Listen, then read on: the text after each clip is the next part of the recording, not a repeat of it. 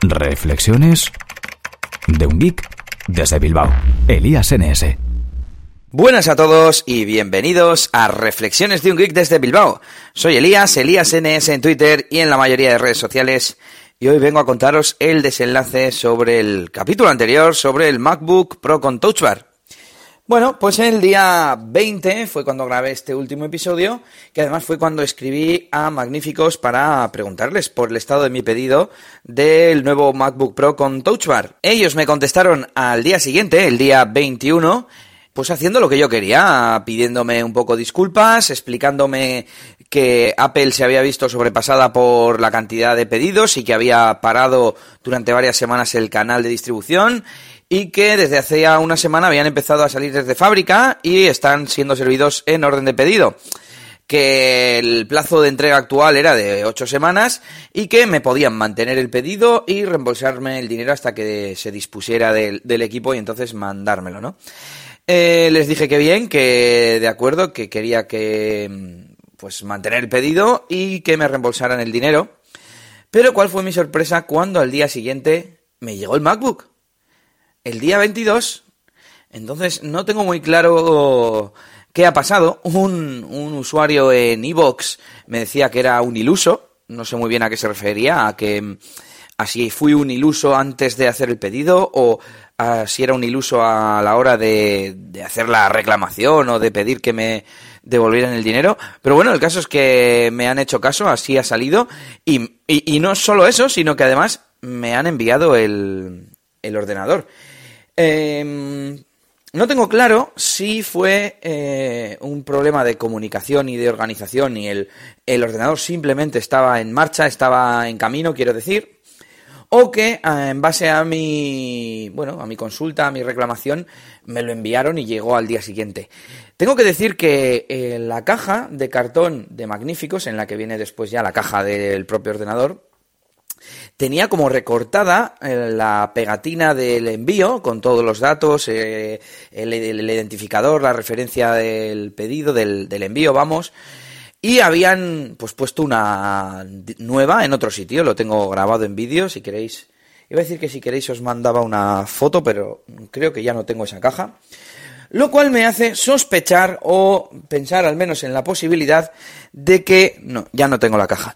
De que eh, me enviaron, como digo, como sospecho, el portátil una vez que yo me quejé, consulté o como lo queráis llamar. Así que bueno, yo contento, eh, por el momento mm, estoy satisfecho con el ordenador. Tengo que decir que va menos rápido de lo que pensaba. Por supuesto va mucho más rápido de lo que mm, iba mi anterior MacBook Air. Ahora no tengo problemas a la hora de abrir muchas pestañas, el navegador se abre y se cierra deprisa, eh, abro mucho más rápido cualquier eh, aplicación, tengo varias aplicaciones abiertas en la eh, barra de estado, ¿cómo se llama en, en, Mac, la barra de arriba? Bueno, pues en la zona de arriba, en la zona del reloj, un montón de iconos, de aplicaciones abiertas, que en el MacBook Air mm, de vez en cuando se me notaba cómo se me ralentizaba el sistema y las cerraba para que no eh, ocupasen eh, espacio en memoria, ahora ya no me preocupa y las tengo todas abiertas. Eh, a veces el Spotlight se me atascaba, le daba comando espacio y no me salía porque estaban varias aplicaciones abiertas, pero tampoco nada del otro mundo. Bueno, ahora mismo tengo poquita cosa abierta, solamente el navegador y Sublime Text, el editor de, de código que utilizo. Pero yo que sé, alguna vez con el Slack, el algún otro programa, yo que sé, de vídeo, o sea, de vídeo, no, perdón, de, escuchar música, simplemente, pongamos Spotify, por ejemplo, y, me tardaba eh, en abrir. Ahora, eso, todas esas cosas no me están pasando. ¿Qué más así a comentar rápidamente? Utilicé el asistente de migración, que no sabía, no sabía, no era consciente de que existía. El caso es que mm, busqué, eh, me sonaba que había algún sistema, pero no conocía la aplicación como tal, para, para migrar de un ordenador al otro. Estuvo del orden de 5 horas eh, transfiriendo eh, la copia de seguridad por la red. Lo bueno es que tengo la copia de Time Machine en el NAS. Eh, me sentí un poco hacker, por así decir.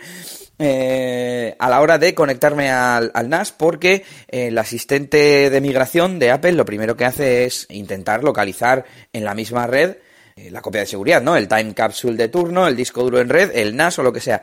Y no aparecía. Tuve problemas, por cierto, para conectarme a la Wi-Fi. No se me conectaba ni a la Wi-Fi. Tengo dos Wi-Fis, una del cable modem como tal de la compañía y otro Wi-Fi de mi router, que tengo un router aparte, y a ninguna de las dos se podía conectar. Menos mal, menos mal que yo ya tenía aquí mi adaptador eh, USB-C a RJ45, que ahora estoy utilizando y estoy bastante contento, por cierto. Mm, y por tanto, pues me pude conectar, pues eso, por red directamente al router. Eh, siguiente paso, eso, el tema del, asistente. No me encontraba ninguna unidad y abajo había una opción de conectarse a un servidor y me conecté por el protocolo de Apple, AFP, de transferencia de archivos. Bueno, me sabía todo de memoria, por eso decía lo de hacker, ¿no? Me sé la IP de memoria del NAS, me acuerdo del usuario y la contraseña de memoria, que diréis, bueno, el usuario y contraseña hay que acordarse. Bueno, es que el NAS, una vez que lo dejas configurado en tu ordenador o en tu navegador, la contraseña ya no la sueles necesitar. Eh, habitualmente yo no accedo desde fuera, etcétera, etcétera, etcétera. Eh, el caso es que, bueno, se tiró unos, como decía, unas 5 horas copiando contenido, copiando configuración, etcétera, y tengo el ordenador pues como lo tenía antes, más o menos. Eh, las mismas aplicaciones, eso sí, muchas, iba a decir muchas de ellas, no, todas de ellas sin, sin configurar. Muchas de ellas se configuran fácilmente simplemente metiendo un nombre de usuario y contraseña gracias a, la nube, ¿eh? Eh, como por ejemplo Google Chrome, gracias a tener tu propio usuario de Google sincronizado, pues es muy sencillo volver a tenerlo como lo tenías, te descarga desde el tema de la apariencia hasta las extensiones, hasta los favoritos, todo. Y bueno, así a destacar un par de aplicaciones que no me funcionaban correctamente y las tuve que instalar desde cero, desinstalarlas primero. Y bueno, pues en general estoy, estoy bastante contento.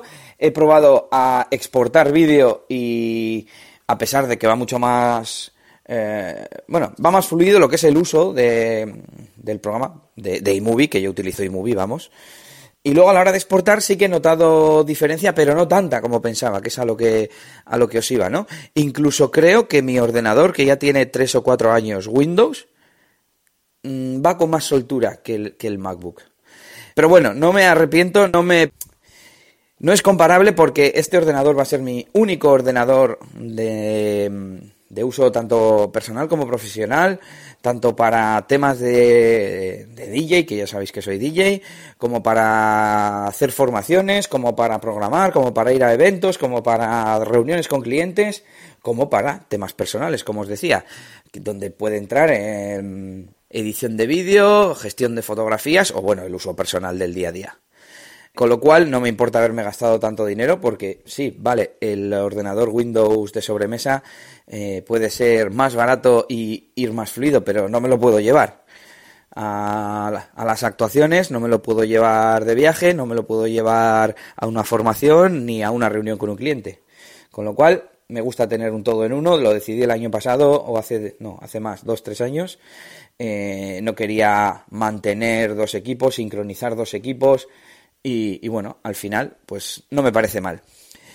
Y nada, no quería extenderme tanto, pero se me han ido ocurriendo cosas, así que con esto termino este episodio de hoy hablando sobre el MacBook con la Touch Bar. Por cierto, la Touch Bar, no es, os he hablado de la Touch Bar porque mm, habitualmente en la oficina pues lo utilizo con un teclado externo y con una pantalla externa, con lo cual no lo he usado demasiado, pero sí que lo he tenido este fin de semana en el pueblo, en la casa de la familia, lo he utilizado y bueno, de momento me parece igual de cómodo que los botones, quiero decir que no le veo ninguna pega, ningún inconveniente. Pero tampoco le veo una ventaja exagerada. Para muchas cosas te sigue pidiendo la contraseña y no puedes utilizar el Touch ID, como por ejemplo abrir el SAMP para eh, desarrollar eh, páginas web en local el SAM te pide la contraseña de administrador y no vale con el Touch ID.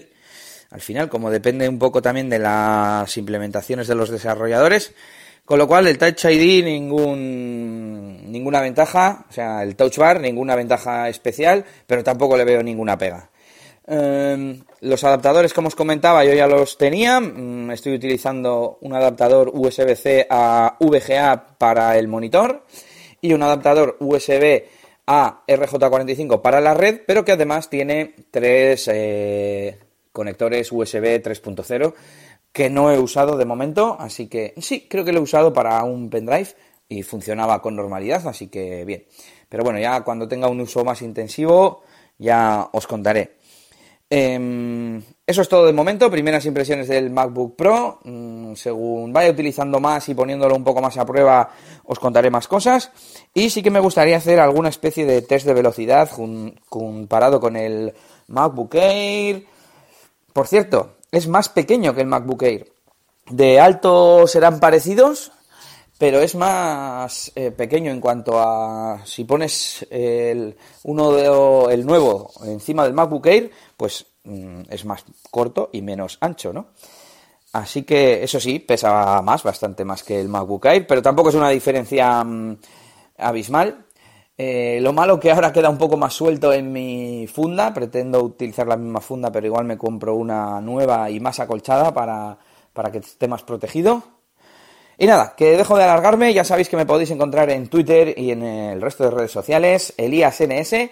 Os animo a que me preguntéis cosas sobre el MacBook, cosas sobre aplicaciones, sobre opiniones eh, de últimas noticias, dudas sobre Android, eh, software, WordPress, desarrollo web o lo que queráis en redes sociales o... Bueno, de momento no tengo ningún email habilitado para dar públicamente, pero lo habilitaré. También, si no, me podéis contactar en la página web del estudio, en estudions.es, a lo cual os animo, que me preguntéis lo que queráis, que me hagáis vuestros comentarios, por supuesto también en iVoox, como ha hecho el usuario, eh, ¿qué usuario es? No aparece el nombre. Eh, eh, así como dar vuestros likes en iVoox o vuestras puntuaciones de 5 estrellas en iTunes.